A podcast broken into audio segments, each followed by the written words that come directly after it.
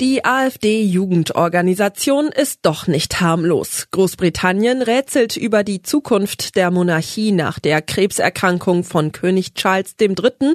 und Rasen sollte man überall unterlassen. Das ist die Lage am Dienstagabend. Spiegelredakteur Janko Tietz hat diese Lage geschrieben. Am Mikrofon ist Michelle Paulina Kolberg.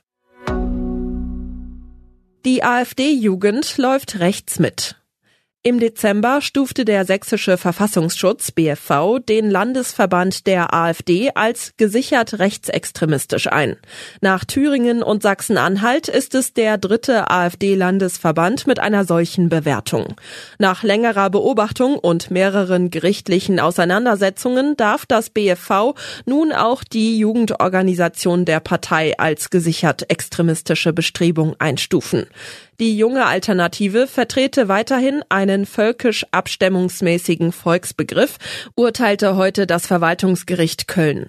Der Erhalt des deutschen Volks in seinem ethnischen Bestand und nach Möglichkeit der Ausschluss ethnisch Fremder sei eine zentrale politische Vorstellung der jungen Alternative. Dies stelle einen Verstoß gegen die Menschenwürde dar. Hinzu komme bei der JA eine fortgeführte massive Ausländer- und insbesondere islam- und muslimfeindliche Agitation.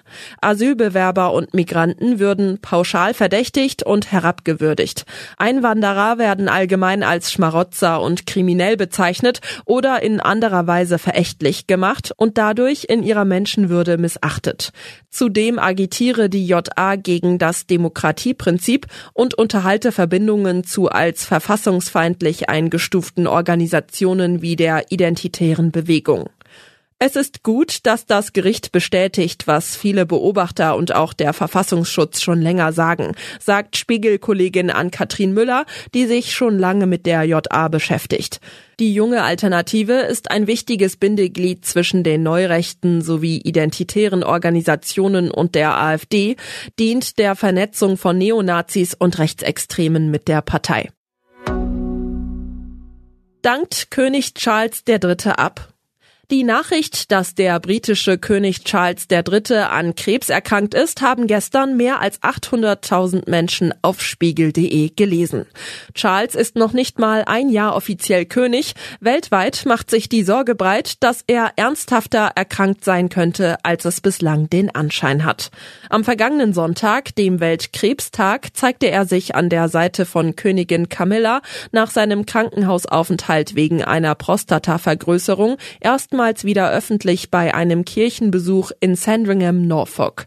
Anscheinend bei guter Gesundheit und bester Dinge. Doch der Eindruck war trügerisch. Im Zuge des Eingriffs an der Prostata wurde an einer anderen Stelle Krebs entdeckt. Charles wird sich bis auf weiteres aus der Öffentlichkeit zurückziehen und behandeln lassen.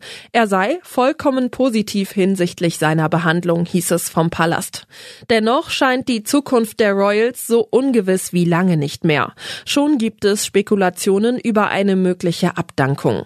Charles Mutter, Queen Elizabeth, sagte mal, I have to be seen to be believed. Ich muss gesehen werden, damit man an mich glaubt. Für Charles wird das in der kommenden Zeit unmöglich sein. Fahrverbote gelten künftig in der gesamten EU. Bislang ist unser Autor im EU-Ausland im Straßenverkehr noch nicht so verhaltensauffällig geworden, dass ihm Gefahr drohte, den Führerschein abgenommen zu bekommen. Klar, mal etwas zu schnell gefahren, mal falsch geparkt. In diesen Fällen agierte die EU schon einheitlich. Ordnungswidrigkeiten wurden in die jeweiligen Länder weitergeleitet, aus denen die Übeltäter kamen.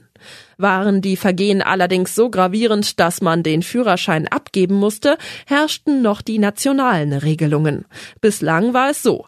In den meisten Fällen galt ein Fahrverbot nur in dem Staat, in dem ein Delikt begangen wurde und hatte keine Folgen für das Fahren in anderen EU-Staaten. Auch nicht in jenem, das den Führerschein ausgestellt hat. Damit soll nun Schluss sein. Ein Entzug der Fahrerlaubnis in einem EU-Staat soll EU-weit gelten. Darauf haben sich die Abgeordneten des EU-Parlaments heute geeinigt. Es kommt also beim Führerschein das gleiche Prozedere zur Anwendung wie beim Falschparken. Was sonst noch wichtig ist. Treffen rechter Netzwerker. Potsdamer CDU startet Parteiausschlussverfahren gegen Villeninhaber. In Wilhelm Wilderings Villa in Potsdam sprachen Rechte im November über Remigration. Der damalige Gastgeber ist Mitglied der CDU und muss sich wegen des Treffens nun einem Ausschlussverfahren stellen. 90 Prozent weniger CO2. EU-Kommission schlägt Klimaziel für 2040 vor. Im Kampf gegen den Klimawandel präsentiert die EU-Kommission ein neues Etappenziel. Die Treibhausgasemissionen in Europa sollen in den kommenden Jahren drastisch reduziert werden. Bautzen in Sachsen. Übergriff von Migranten auf Deutschen frei erfunden. Zahlreiche Reaktionen auf einen Post im Netz über einen angeblichen Angriff auf einen Deutschen in Bautzen lösten Ermittlungen aus. Nun wird jedoch gegen den vermeintlich Geschädigten ermittelt.